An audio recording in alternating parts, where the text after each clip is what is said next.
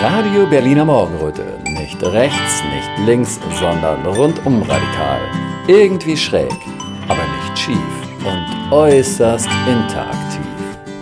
Als alle dachten, nichts geht mehr, kamen wir. Jetzt geht die Sonne auf und ein neuer Podcast bricht an. Oliver Schindler von Radio Berliner Morgenröte ist jetzt verbunden mit äh, Christa Dregger. Du bist jetzt gerade in Belzig, richtig? Bad Belzig. Ja. Ich wohne hier kurz vor meinem Umzug an die Ostsee. Habe ich für ein Jahr in Belzig gewohnt. Hm. Ach so, wo, wo ziehst du denn hin? Ich ziehe an die Ostsee.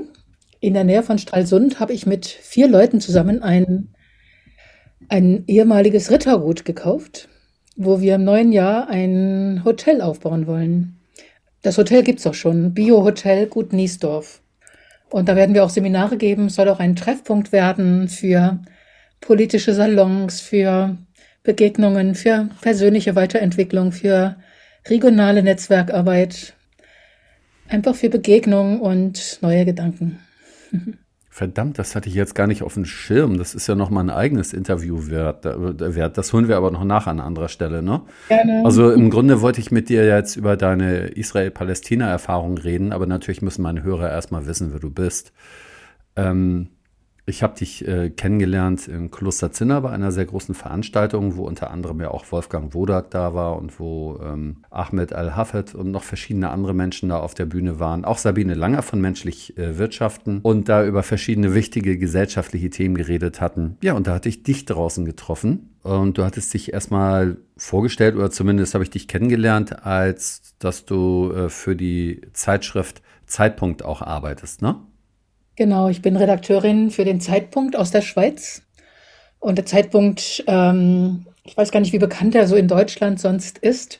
Der war auf jeden Fall in der Corona-Zeit ein ganz starker Leuchtturm für die, für die Maßnahmenkritiker. Mhm. Und hat sehr viel ähm, für Information gesorgt, für Austausch gesorgt. Und ähm, ja, jetzt versuchen wir weitere Themen aufzugreifen, die wichtig sind, die in den Mainstream-Medien nicht so behandelt werden. Ist der Zeitpunkt erst in der Corona-Zeit gegründet worden oder gab es den schon vorher? Und seit über 30 Jahren. Oh. Christoph Pluger ist der Herausgeber, der ja. hat den 1992 gegründet und den gibt es als Heft und mhm. aber auch online und jetzt auch Podcasts und auch äh, einmal die Woche eine Nachrichtensendung. Mhm. Hast du mal in der Schweiz gewohnt oder warum schreibst du jetzt ausgerechnet für ein äh, Schweizer Medienunternehmen? Gewohnt. Ja, ich habe sogar mal da gewohnt, aber das hat nichts damit zu tun. Ich habe ähm, ich hab, ähm, 18 Jahre in Portugal gelebt, in der mhm. Tamera-Gemeinschaft, falls es einige kennen, und bin dann zurückgekommen und brauchte einfach einen Job. Ja. Und dann habe ich einfach geschaut, für wen arbeite ich so. Als freie Journalistin habe ich ja für viele so gearbeitet und dann habe ich ähm, Christoph vom Zeitpunkt angerufen und der sagte, ich könnte gleich anfangen. Es hat jemand aufgehört und seitdem arbeite ich dort und habe es richtig gut getroffen. Das ist eine Arbeit, wie ich mir immer gewünscht habe. Ja. Kann sehr viel frei entscheiden und gestalten und ähm, es gibt keinen Druck, eine bestimmte Meinung anzunehmen, obwohl die Zeitung auch, der Zeitpunkt auch eine klare Haltung hat. Hm. Sind wir aber auch dazu da, dass verschiedene Meinungen dort zu Wort kommen können, ja. Ja, ja. Ich meine, ich habe jetzt natürlich mal bei euch drüber geschaut. Das sieht wirklich interessant aus. Ähm, ja, du hast da auch schon sehr viel für geschrieben. Und wo ich drauf gestoßen bin, das war halt der Artikel, äh, den hattest du Ende Oktober schon geschrieben zu dem Israel-Thema. Und du mhm. hattest da auch etwas geschrieben, weil du ja auch eine sehr tiefe Verbindung zu hast. Du bist ja schon oft in Israel gewesen mhm. und hast da mal in so ein paar Sätzen deine Beziehung zu dem Thema zusammengefasst. Mhm. Woran ich mich jetzt noch erinnere, ist, dass du da unter anderem geschrieben hattest, dass du der in Israel mit deinen ersten Erfahrungen eigentlich erstmal sehr glücklich warst, ähm, tolle Leute kennengelernt hattest, äh, liebenswerte Menschen. Und dann sind dir nach und nach auch die Schattenseiten dieses Landes gewahr geworden. Könntest du mal darüber erzählen, was das für ein Prozess war oder ob es da irgendwo einen ganz bestimmten Punkt, einen ganz bestimmten Tag an Informationen gab, wo du ja sagtest, oha, äh, das habe ich ja die ganze Zeit übersehen? Tja, ich meine erstmal, ich kann mal sagen, ich habe diesen Vorwurf antisemitisch, den man bekommt, sobald man die israelische Regierung kritisiert, den wollte ich einfach nicht auf mir sitzen lassen. Also ich mhm. äh, bin dem nachgegangen und habe auch mal mein, habe daran meine eigene, mein eigenes Verhältnis ähm, zu Israel, aber auch zur deutschen Geschichte reflektiert, weil natürlich äh, bin ich aufgewachsen. Meine Eltern haben äh, sind noch im Dritten Reich aufgewachsen und haben dort ähm, waren, ja, sie waren jung, sie waren Teenager, aber sie waren trotzdem in so einem Mindset, wo sie gesagt haben, wir haben von allen nichts gewusst. Mhm. Haben wir als Kinder, war das so schlimm für uns, wo sie gesagt haben, wie können unsere Eltern, die ja Vorbilder für uns sein wollen, sich so wegducken vor dieser Schuld. Mhm. Und ich hatte dann, als ich das erste Mal nach Israel fahren sollte, ich hatte eine Einladung dort, ja, habe ich gedacht, oh, jetzt werde ich den Menschen begegnen, denen wir Deutschen so viel angetan haben. Mhm. Wie wird es sein? Und werde ich dort angeprangert? Wie werde ich dem standhalten können? Und wie stelle ich mich überhaupt zu dieser Kollektivschuld? Und ähm, habe dann war dann irgendwie so herzlich aufgenommen worden. Ich habe so schnell Freunde gefunden, auch so im Geiste, sag ich jetzt mal, Menschen, die wirklich das Gleiche wollen, ja, mhm. die sagen, wir wollen eine bessere Welt aufbauen, wir wollen uns nicht, ähm, wir wollen nicht verdrängen. Wir wollen aber auch nicht dran kleben bleiben an der alten Schuld. Wann war das? Das war Anfang der 90er. Oh, ja, schon lange her. Mhm. Ja, bin auch schon etwas älter. Und ähm, das war eine richtige Euphorie für mich. Ich habe dieses Land angeschaut und kennengelernt und habe unglaublich schöne Dinge erlebt und gesehen. Also ich war vorher gar nicht so besonders christlich gewesen, aber als ich da am See Genezareth war, da kam die ganze Bibelgeschichte. Also es war mm, irgendwo mm, mm. so ein Glück, wo ich gedacht habe, wow, wenn, wenn wir uns versöhnen, ähm, Deutsche und Israelis, was, da kann was total Schönes entstehen. Und ich kann im Nachhinein kaum mir noch vorstellen, wie ich die palästinensische Situation so verdrängen konnte, mhm meine israelischen Freunde haben mich darauf aufmerksam gemacht. Die haben gesagt, du, Israel ist kein, ist nicht das Paradies, als dass du es darstellst. Schau doch mal genauer hin. Das sind hier nicht irgendwelche, die auf die ganzen Leute, die auf den Märkten das Obst verkaufen, das sind Palästinenser. Die, ne, die nennen wir 48er Araber, aber das sind Palästinenser. Das sind Leute, die vertrieben wurden von unserer Elterngeneration. Und dann habe ich, ähm, meine nächsten Reisen waren dann ganz anders. Ich habe dann ganz anders hingeschaut und bin dann auch ähm, in die Westbank gefahren und habe Palästinenser kennengelernt. Und ja, da hat sich mein ganzes Verständnis verändert. Ich habe dann auch mal so eine politische Reise gemacht, wo man alles Mögliche gezeigt bekam. Und dann habe ich mit einer Gruppe zusammen eine Pilgerschaft gemacht, eine Friedens hm, zu Fuß hm. pilgert ähm, von, ja, vom See Genezareth bis Jerusalem durch Israel und Palästina und die Westbank und äh, durch, was weiß ich, Flüchtlingslager, aber auch Militärlager, auch Siedlungen. Wir haben gesagt, wir reden mit jedem. Und die jungen Leute, die mit uns waren, die haben ein Theaterstück, das hatten wir zusammengeschrieben. Das hieß, wir weigern uns Feinde zu sein.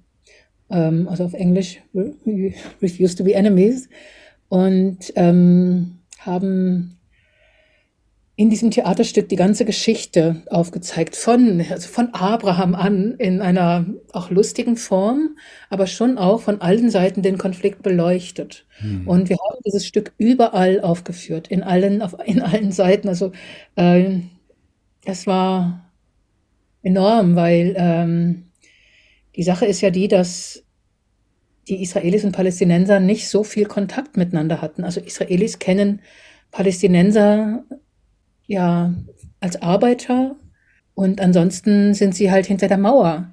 Und die meisten Palästinenser, die wir in der, West, in der Westbank getroffen haben, die haben uns gesagt, das das erste Mal, dass wir Israelis sehen, die keine Uniform tragen. Also wir sind mit Israelis, Palästinensern und internationalen Leuten da ich habe da noch eine Frage, was Palästinenser betrifft. Und zwar hm, habe ich vor kurzem in einem Kreis gesessen, wo ein halbjüdischer Mensch war, der sehr, also ein sehr liebenswerter Mensch, der auf der anderen Seite sehr stark in diesem, ähm, naja, israelischen Narrativ drin ist, also in diesem Verdrängenden, würde ich mal so sagen.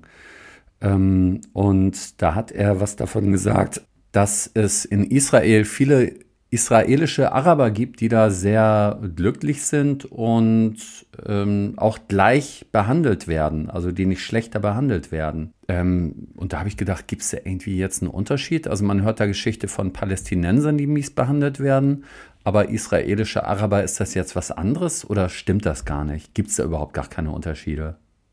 Ich meine, es gibt ja keinen Palästina, keinen Staat Palästina. Der wurde mhm. zwar beschlossen von der UNO, aber den hat es ja nie gegeben. Wer, ne, wer, darf sich also Palästinenser nennen? Und so mhm. nennen sich die Palästinenser, die ähm, arabischer Herkunft sind und in Palästina zu Hause sind. Mhm. Ähm, das sind natürlich viele in Israel selber und viele in der Westbank und im Gazastreifen und aber auch im Libanon, in anderen Ländern, die immer noch in Flüchtlingslagern leben, in Ägypten, in, in aller Welt. Ja. Und ob die sich jetzt Palästinenser nennen, ob die sich israelische Araber nennen, das muss man ihnen selber überlassen, würde ich mal sagen. Und ob die gut behandelt werden. Ja, werden Schwarze in den USA gut behandelt? Werden, ich weiß nicht, werden Türken in Deutschland gut behandelt? Ja, irgendwie schon, aber irgendwie auch nicht. Also es gibt einfach, ähm, es gibt Rassismus, es gibt subtil und mehr oder weniger subtil Menschen erster und zweiter Klasse in fast allen westlichen Ländern. Übrigens auch in anderen Ländern, nicht nur in westlichen, ja. ja, ja. Und ähm, trotzdem haben israelische Araber, israelische Palästinenser, haben einen israelischen Pass und da, daher mehr Freiheiten. Sie können mehr reisen. Ähm, sie können offiziell alle Berufe ergreifen. Aber Sie können zum Beispiel nicht zur Armee gehen und denken sich, ja, na gut, Sie müssen nicht zur Armee gehen. Aber bestimmte Berufe darfst du nur ergreifen, wenn du bei der Armee gewesen bist, weil in Israel gibt es die allgemeine Wehrpflicht für Männer und Frauen. Und wenn du da, wenn du das nicht machst, wenn du verweigerst, gehst du ins Gefängnis und kommst wieder raus und kannst nicht alle Berufe ergreifen. Und das, und ja. das ist, ähm, das ist schon eine Du kannst. Da, ja. da, da, muss ich mal ganz kurz was zu sagen. Ich bin jetzt vielleicht nicht so super informiert und habe auch so ein paar Facebook-Sachen mitgekriegt. Da war auf Facebook so ein Post von einer Frau, man weiß ja nicht, ob das Propaganda ist oder ob das echt ist, ähm, die beschrieben hat, wie sie von einem israelischen Soldaten arabischer Herkunft äh, gerettet wurde. Und äh, du sagst jetzt sozusagen, das ist gar nicht möglich, dass sie da äh, bei der Armee äh, arbeiten? Ja, es gibt Ausnahmen. Mhm. Ähm, das haben wir auch. Es gibt, ach, es ist so komplex. Also wir haben zum Beispiel arabische, israelische Soldaten getroffen und haben uns dann auch gewundert. Und dann haben die gesagt, sie sind Drusen, das sind Christen. Also es gibt ja auch christliche Araber, die dürfen dann, müssen plötzlich auch, oder dürfen zur Armee, müssen aber nicht. Also es gibt so viele Abstufungen, hm. dass du da, es ist wirklich sehr, sehr schwer. Ich bin jetzt auch schon ähm, 15 Jahre nicht mehr im Lande und weiß jetzt nicht, kann jetzt sein, dass ja. inzwischen die Sätze verändert haben. Ja, ja, Aber ich glaube eigentlich nicht. Ich glaube, dass das ähm, nach wie vor die Situation ist, die hat sich ja eher intensiviert, verhärtet, mhm. verstärkt. Und was damals, wo ich noch oft da war, gab es noch eine Friedensbewegung, die hat sich ähm, jetzt nochmal durch den 7. Oktober nochmal mehr minimiert, weil auch die bis jetzt, viele von denen, die bis jetzt in der Friedensbewegung haben, waren, ähm, sagen, nee, das geht so weit, wir, wir, wir müssen uns verteidigen. Mhm. Ja. Mhm. Die Friedensbewegung hat enorm, ist enorm geschrumpft und die wenigen, die noch sagen, nee, das, wir dürfen dieses, dieses, äh, was wir da erlitten haben am 7. Oktober, dieses, dieses Massaker der Hamas, das dürfen wir nicht an den unschuldigen Menschen im Gazastreifen ausleben. Wir müssen auch Mitgefühl für die andere Seite haben. Die erfahren wirklich äh, Nachteile, ob jetzt im Beruf, im Freundeskreis. Das sieht man auch auf Facebook, wenn ich da auf die Facebook-Seiten meiner Freunde schaue. Die werden beschimpft hm. als selbsthassende Juden. Hm. Hm. Das ist sehr, sehr schwierig, wenn du in einem Narrativ drin steckst. Und ich weiß auch nicht, wie man das auflösen kann.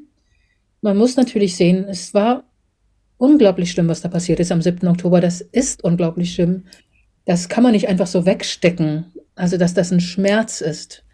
Ähm, ich äh, habe da nochmal eine Frage an dich. Du hast gesagt, du warst zwar 15 Jahre nicht da, aber du scheinst noch sehr aktuell informiert zu sein. Heißt mhm. das, äh, du telefonierst oder hast auf ähm, Telegram ähm, oder Facebook immer noch viel Kontakt zu Menschen aus Israel? Ja, das, das ist das eine. Und ich habe jetzt viele Interviews gemacht im Oktober für den, für den neuen Zeitpunkt. Wir hatten auch das Titelthema mhm. Israel-Palästina. Und ich war im November in Tamera, in Portugal. Und da leben viele Israelis, nicht nur in Tamera selbst, sondern auch in der Umgeben, Umgebung und auch einige Palästinenser. Und ich habe sehr viele Freunde dort getroffen, die ich schon lange kenne. Und auch Leute, die jetzt gerade aus Israel weggegangen sind, weil sie gesagt haben, das wird uns zu unsicher, wir wollen, wir wollen da nicht mehr leben. Ja, also die haben dann Angst, äh, äh, das schon eher aus Angst vor den äh, Anschlägen oder vor den Palästinensern. Zum Teil aus Angst vor einem wirklich übergreifenden Krieg mhm. und zum Teil auch, weil sie selber so gemobbt werden von ihren Freunden, mhm. also nicht mehr, was ich gerade gesagt habe, wenn man sich für Frieden einsetzt oder dass das Mitgefühl auch die andere Seite mit einbeziehen muss, dass man dann als Außenseiter gilt und beschimpft wird. Und das, das können ja. auch Leute, hm, das ist schlimm. Das heißt, heute als friedensbewegter Mensch hast du das wirklich am schwersten. Nicht wie irgendwie vor 20, äh, 30 Jahren noch, so, wo man dann noch zu Millionen auf der Straße war. Du bist ja jetzt echt eine Minderheit, die von beiden Seiten Druck kriegt. Ne? Und gerade in Israel scheint das so zu sein. Ne? Es gibt immer noch Leute, die auf die Straße gehen und ich habe mit einer Frau gesprochen, die ist in der Frauenbewegung Women Waging Peace. Mhm. Das ist eine weltweite Frauenfriedensbewegung und da sind eben auch Israelinnen und Palästinenserinnen drin und die hatten drei Tage vor dem 7. Oktober ein Treffen mit tausend Palästinenserinnen gemacht, ja. Ja. Und jetzt können sie sich aber nicht mehr treffen und auch so, sie können sich nicht öffentlich zueinander bekennen. Mhm. Aber sie hat nochmal die Augen dafür geöffnet, hat gesagt, in beiden ähm, Regierungen, sage ich jetzt mal, also in der Autonomiebehörde von Palästina und Gaza, aber auch in der israelischen Regierung, da haben Frauen gar nichts zu sagen. Das sind beides fundamentalistische, religiöse, religiös orientierte Regierungen. Da kommen Frauen nicht vor. Mhm. Über die Frauen wird bestimmt. Es gab, gab noch nie einen äh, Krieg in der Geschichte, habe ich heute in der UNO-Kommuniqué gelesen, wo so viele, in so kurzer Zeit so viele Frauen und Kinder gestorben sind, wie jetzt in Gaza. Das gab es noch nie. Ja. Und die haben gar nichts zu sagen. Also ich sage immer, Frauen sind nicht nur Opfer, aber in dem Fall sind sie ganz schön Opfer, ja. Hm, hm. Ja, du hast auch was dazu geschrieben. Also du scheinst ja damals wirklich einen Ausflug mit eurer, äh, mit eurer Theatergruppe durch den ganzen Querschnitt der Gesellschaft gemacht zu ja. haben. Also scheint es ja. alles gesehen zu haben. Äh, konnte man in, in diese Flüchtlingslager überhaupt rein? Einfach so? Ja, die sind ganz offen. Aber ähm, ich kann mich erinnern, einmal waren wir drin und auf einmal äh, hat es geknallt. Wir wussten nicht genau, was los war und es war totaler Aufruhr. Und dann wurden wir gebeten von unseren Gastgebern, schnell zu gehen weil es äh, eine Art Razzia geben sollte. Und ähm, man wusste gar nicht, ob das stimmt oder ob nur die Menschen so aufgebracht waren, weil sie das fürchteten. Mhm. Und die haben gesagt, wir würden das mit auslösen als Fremde. Da würde, da würde einfach so eine aufgeheizte Stimmung da sein und wir sollten bitte wieder gehen, ja. Ja. ja. Okay. Ansonsten, wir, wir waren, ich, ich war ja öfters dort, also in dem äh, Eider Camp in Bethlehem, ein das ist eine Stadt, das gibt es seit 40 Jahren, ja, wo die Menschen sehr, sehr eng zusammenleben, ja. Also ein Flüchtlingscamp, aus dem eine Stadt geworden ist, sozusagen, ne? Fast also, alle. Ich meine, die sind 48 vertrieben worden, die Menschen, mhm. ja. Die haben ihr ganzes Leben dort verbracht. Ja.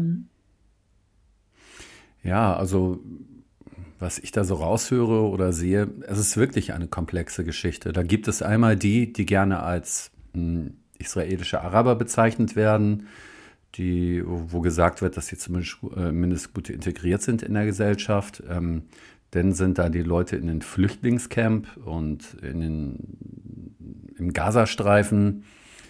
Ähm, kann man sich da als Araber eigentlich überhaupt entscheiden, was von den Sachen man da machen will? Also könnten die in den Flüchtlingscamps jetzt sagen, okay, ähm, Ich konvertiere jetzt zum Israeli und ähm, ich erkenne äh, das Grundgesetz des Staates Israel an und ähm, äh, bin da im Frieden mit den Leuten und lebe da drüben weiter? Oder weswegen können die einen da und die anderen da leben? Hast du eine Ahnung? In der Westbank, ähm, das ist ein besetztes Gebiet. Also das mhm. gehört, ja, das wurde geteilt mhm. in äh, 67 und ähm, das eigentlich wurde das die Westbank den Palästinensern zugesprochen und ähm, das, das andere Land Israel. Und Israel hat aber die Westbank besetzt, hält die Westbank immer noch besetzt seit damals und hat angefangen, dort Siedlungen aufzubauen. Es leben, ich habe jetzt die Zahl gelesen, 800.000, bin jetzt nicht ganz sicher, 800.000 äh, Siedler in der Westbank. Hm. Also das heißt, die ganze Westbank, die eigentlich Palästina gehören sollte, dem Staat, der ja noch gegründet werden sollte, ist total zerpflückt durch diese Siedlungen. Und die Siedlungen sind verbunden mit großen Straßen, die von den Palästinensern nicht genutzt werden dürfen. Hm. Das heißt, wenn ein Palästinenser äh, aus einem Dorf in ein anderes will oder einer Stadt in die andere, muss er durch Checkpoints in seinem eigenen Land äh, gehen und durch ganz schlechte Straßen. Und in diesen Checkpoints kann es sein, dass er da stundenlang aufgehalten wird. Und wenn du da irgendwie Handel treibst oder ein Bauer bist, der Waren von hier nach dort bringen willst oder sonst irgendwie zur Schule willst oder zur Uni oder sonst irgendwas, du weißt nie, wann du ankommst. Das ist, der Alltag ist unheimlich schwer hinzukriegen, ja. Hm. Und das ist das nur im eigenen Land. Und du darfst nicht einfach, du kommst nicht einfach von der Westbank nach Israel rein. Da ist eine Mauer drumherum. Eine richtig große Mauer. Die wurde äh, Anfang der Nullerjahre gebaut. Ich glaube 2000, 2001 in der Richtung. Und ähm, ja, du kannst nicht einfach darüber. Und die, die, die Flüchtlingscamps sind ja in der, in der Westbank beziehungsweise in anderen arabischen Ländern. Du kannst nicht einfach nach Israel rein. Du brauchst bestimmte Genehmigungen. Du kannst als Arbeiter, ähm, es gibt immer wieder so Abkommen, wo Arbeiter aus dem Gazastreifen oder aus der Westbank mhm. in Israel arbeiten durften. Das haben sie dann auch mal wieder abgeschafft und haben sie ihre Arbeiter aus Thailand geholt. Aber in den letzten Jahren ähm, durften die Arbeiter wieder kommen. Ja. Witzigerweise hat ähm, war unter Donald Trump gab es dann Erleichterungen. Also der hat ähm, unter Donald Trump war der auch schon mal Premier da in Israel oder wie? Nee. USA hat ähm, sozusagen Verhandlungen mit begleitet, wo mm. ein paar Erleichterungen passiert sind. Mm, ja. mm. Das war, da hat äh, interessanterweise unter Trump, der kam da weiter in seiner unternehmerischen äh, was weiß ich, natürlich Begeisterung. Als ja. anderen, ja. Ja, ja. Ähm, also du kannst, du kannst es dir nicht aussuchen und dazu kommt natürlich, also ich habe eine Freundin, die ist äh, aus Bethlehem, also aus der Westbank und die ist palästinensische Christin und die hat einen ähm, einen Mann geheiratet, der ist palästinensischer Christ, aber aus Israel. Und die ist da hingezogen. Und das durfte sie. Die haben inzwischen viele Kinder aber die Ehe wurde nicht offiziell anerkannt. Also die ist da immer noch keine israelische Staatsbürgerin, obwohl die jetzt schon seit, ich weiß nicht, 10 oder 15 Jahren zusammenleben. Sie darf noch keinen Führerschein machen, sie darf, sie darf noch keine ähm, Bürgerrechte. es ist unglaublich, ja. Ja, ja, ja. Mm, es gibt ja so, habe ich ja vorhin schon mal angesprochen, ganz bestimmte israelische Narrative, will ich mal sagen. Also ähm, ja, wenn Israel nicht angegriffen werden würde, dann wäre das da alles total friedlich. Man bräuchte ihn nicht angreifen, dann wäre da Frieden. Das scheinen viele total von überzeugt zu sein, weil ähm, das immer so zu sein scheint. Die Israelis, die machen immer nur Gegenschläge, Vergeltungsschläge. Und wenn die nicht angegriffen werden würden, dann wäre das da alles total friedlich. Ich meine, Israel wurde ähm, in ein Gebiet eingepflanzt, das schon bewohnt war. Mhm. Lebten schon Menschen. Die hatten aber keinen eigenen Staat. Das war ja das Osmanische Reich gewesen. Und, aber die lebten dort. Und auf einmal, ähm, also zuerst rieselten so seit 1900 so einzelne Gruppen da ein, gründeten Kibbuzim. Das war irgendwie noch ganz freundlich. Aber auf einmal ähm, nach dem Holocaust kamen da halt die Menschenmassen an und äh, haben gesagt, wir wollen einen jüdischen Staat hier gründen. Wie kannst du einen jüdischen Staat gründen in einem Land, wo keine, wo die jüdische Bevölkerung erstmal noch in der Minderheit ist? Das muss ja mit Verlusten einhergehen. Und von Anfang an war das äh, eine aggressive Geschichte. Die ersten jüdischen, äh, also israelischen Regierungschefs, das waren Guerillakämpfer. Die haben dort äh, gekämpft, ja, die haben die Bevölkerung vertrieben.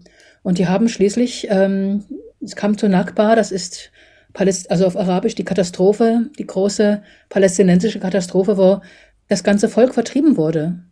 Millionen von Menschen wurden da ähm, deplatziert und haben aus ihren Dörfern, also ich habe ähm, zum Beispiel einmal einen Kibbutz besucht, der wurde auf den Ruinen eines palästinensischen Dorfes gebaut und die haben noch einzelne Ruine da stehen lassen. Das ist die meisten, das meist, machen die meisten noch gar nicht, ja. Die hatten das wenigstens noch irgendwie, das war noch sichtbar. Die meisten Häuser ähm, und Dörfer, die die Palästinenser bewohnt haben, die gibt's gar nicht mehr. Ja. Aber die Palästinenser, die, die heben noch ihre Schlüssel auf. Also mhm. viele von denen haben noch Schlüssel von Häusern, die es jahrzehntelang nicht mehr gibt, weil sie immer noch davon träumen, eines Tages zurückzukehren. Mhm. Und an diesem Rückkehrrecht ist dann auch die Friedensverhandlungen, die Ost der Oslo-Friedensvertrag gescheitert, weil die Palästinenser wollten das Recht haben, zurückzukehren. Wohin sollen sie zurückkehren? Da leben jetzt überall Israelis. Das alleine ist ein Stachel im Fleisch der, der ganzen arabischen Welt. Und das ist natürlich äh, eine schwierige Situation. Ich glaube, dass sie lösbar wäre, wenn diese paranoide Grundhaltung nicht wäre und wenn nicht immer die amerikanische und auch deutsche ähm, Macht dahinter das noch Israel sozusagen angeblich den Rücken stärken würde und sagen würde, ihr habt recht mit eurer kriegerischen Haltung, dann könnte das, glaube ich, in Frieden, es hätte geregelt werden können, schon oft. Ich sage jetzt nicht, dass die Palästinenser und äh, die ganzen arabischen Völker, die dort leben, besonders friedlich sind. Bestimmt nicht. Hm. Also das sind auch sehr patriarchale Religionen, äh, patriarchale Kulturen dort. Da haben Frauen auch zum Beispiel nicht viel zu sagen. Also hm. da geht's, äh, da würde ich auch als Frau lebt man wahrscheinlich in Israel besser als äh, in Palästina, also in, in arabischen Ländern. Mhm.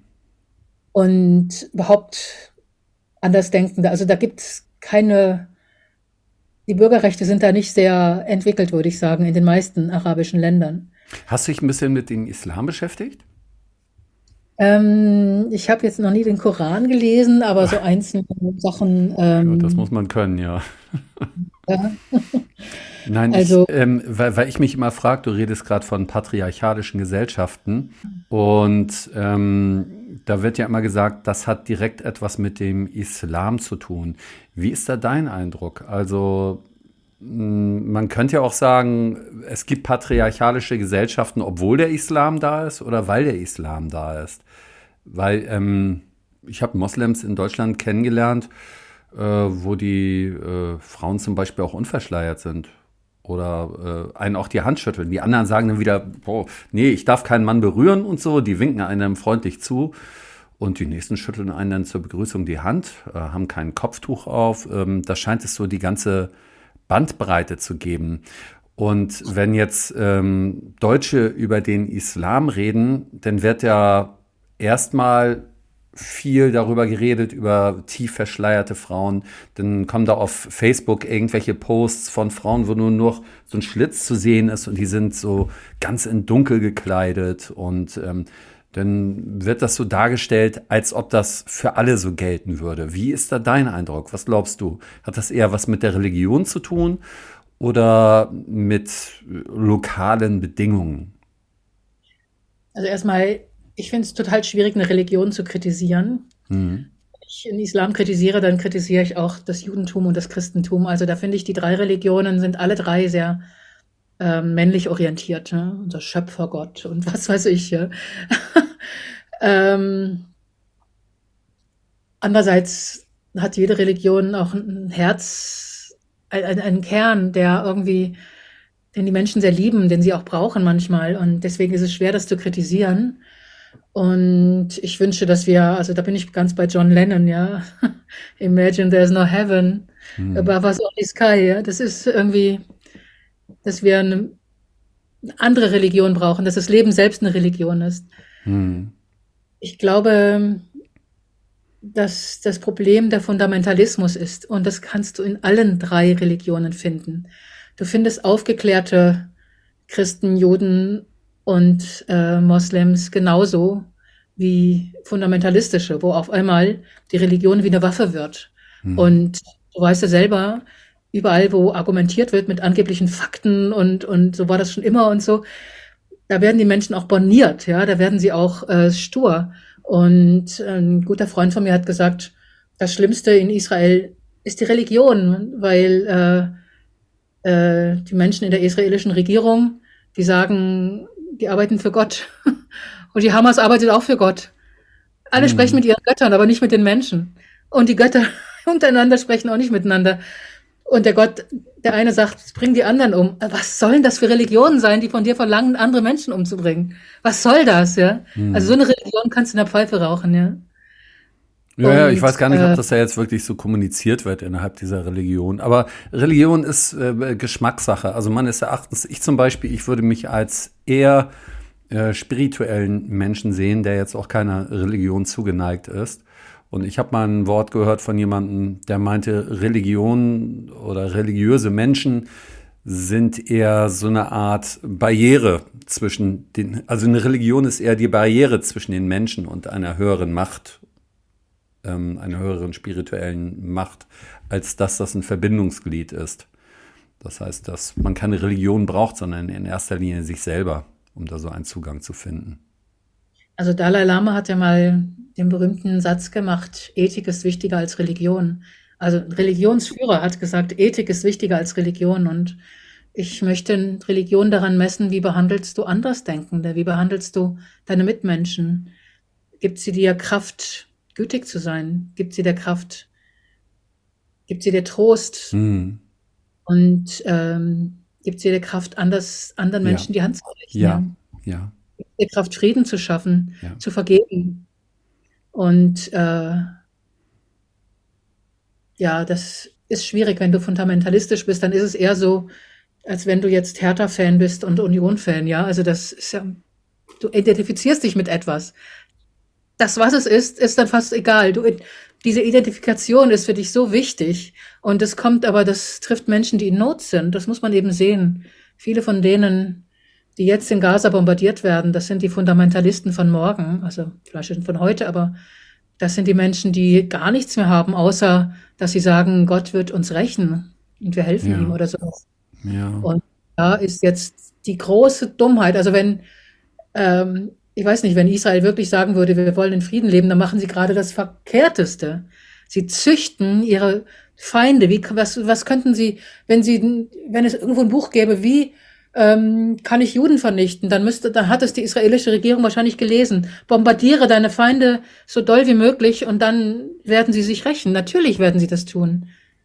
Hm. Also irgendjemand muss mal aufhören aus diesem Teufelskreis und die Hamas wird es wahrscheinlich nicht sein. Die halte ich nicht für eine human ansprechbare Gruppierung. Aber die israelische Regierung im Moment auch nicht.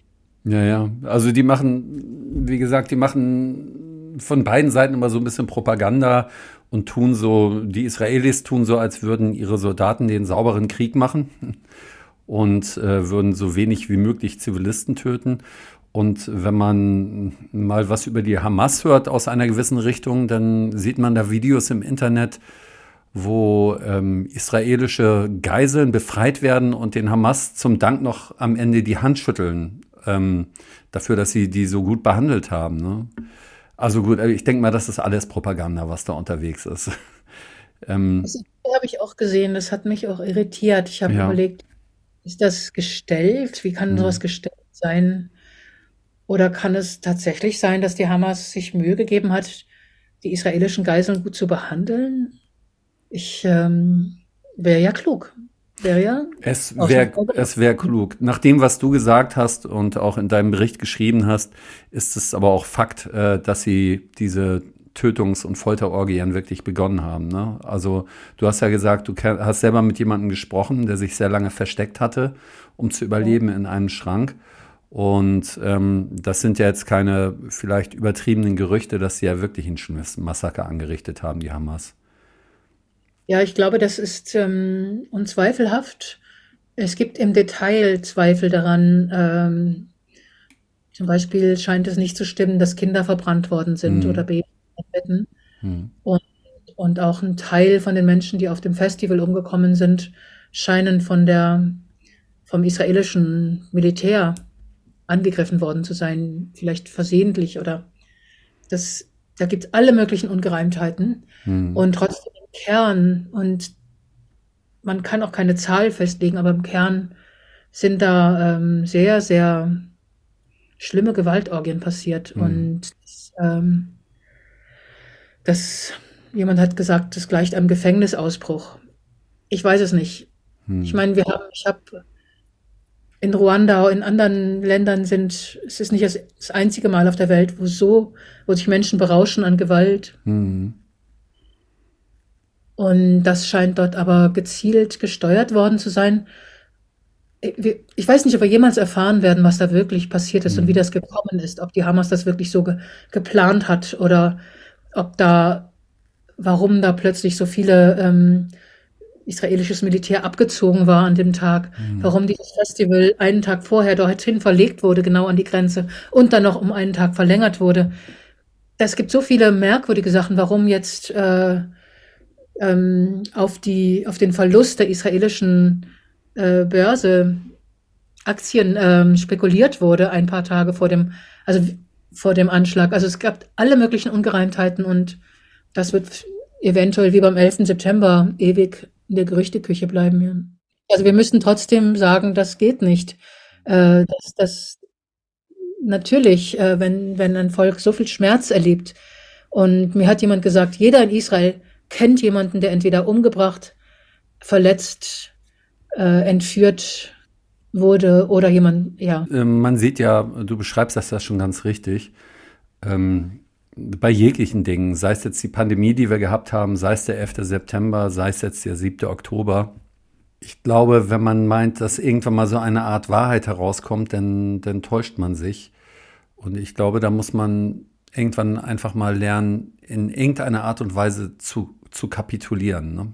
Und ähm, anders damit umgehen.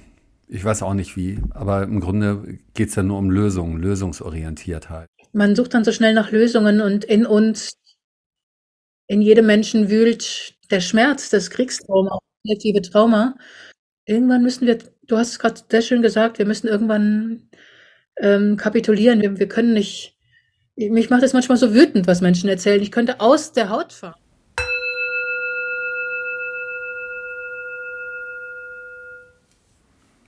Liebe Hinhörer, sicher ist euch bewusst, dass freie Medien wie zum Beispiel Radio Berliner Morgenröte nicht von der GEZ profitieren und ganz auf eure wohlmeinenden Spenden angewiesen sind. Wenn euch also gefällt, was euch bei RBM serviert wird, freuen wir uns über einen kleinen Anerkennungsbeitrag. Zahlungsmöglichkeiten gibt es am Fuße unserer Webseite. Danke, dass ihr mitmacht.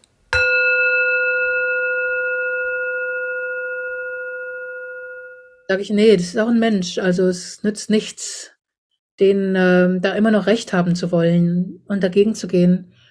Ja, ich kann meine Meinung dazustellen, aber es nützt, meine Wut nützt hier nichts, ja. Es gibt Situationen, in der Wut was nützt, aber im Moment ist es gut, die abfließen zu lassen, ja. Ja, und sich mit seinem Schmerz zu kon äh, konfrontieren. Also ich glaube, psychologisch betrachtet ist das ja so, dass hinter Wut auch viel Schmerz und manchmal auch Angst steckt und dass Wut wahrscheinlich das Gefühl ist, was noch am ehesten auszuhalten ist. Zu denken. Ich glaube, das kennen vielleicht manche auch von sich selber, wenn man in sich selber hineinschaut. Ähm, und ähm, wenn man seine Wut nicht auslebt, na, was passiert denn in dem Moment? Ne? Wenn ich die Wut spüre und nicht nach außen ausagiere, was spüre ich denn in dem Moment?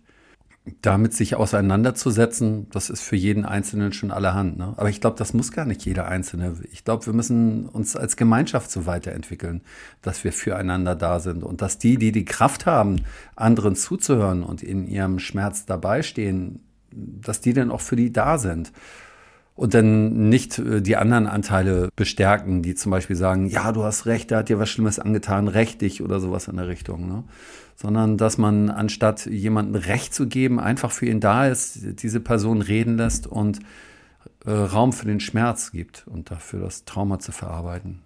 Ja. Ich glaube, das mit dem Raum geben, das, ähm, da kann ich voll mitgehen. Ne? Das, ich glaube, wir brauchen Raum. Also ich habe zum Beispiel auch, ähm, habe ich jetzt auch im neuen Zeitpunkt darüber geschrieben, ich habe ähm, zwei gute Freunde, die eine ist Palästinenserin und der andere ist äh, Israeli und die, die beiden, die beiden sind seit 20 Jahren eng befreundet gewesen und nach dem Konflikt haben die beiden sich aber auch ähm, so in die Haare gekriegt, weil so viele Empfindlichkeiten da war und der Schmerz so da mhm. war und sind sie wütend aufeinander geworden.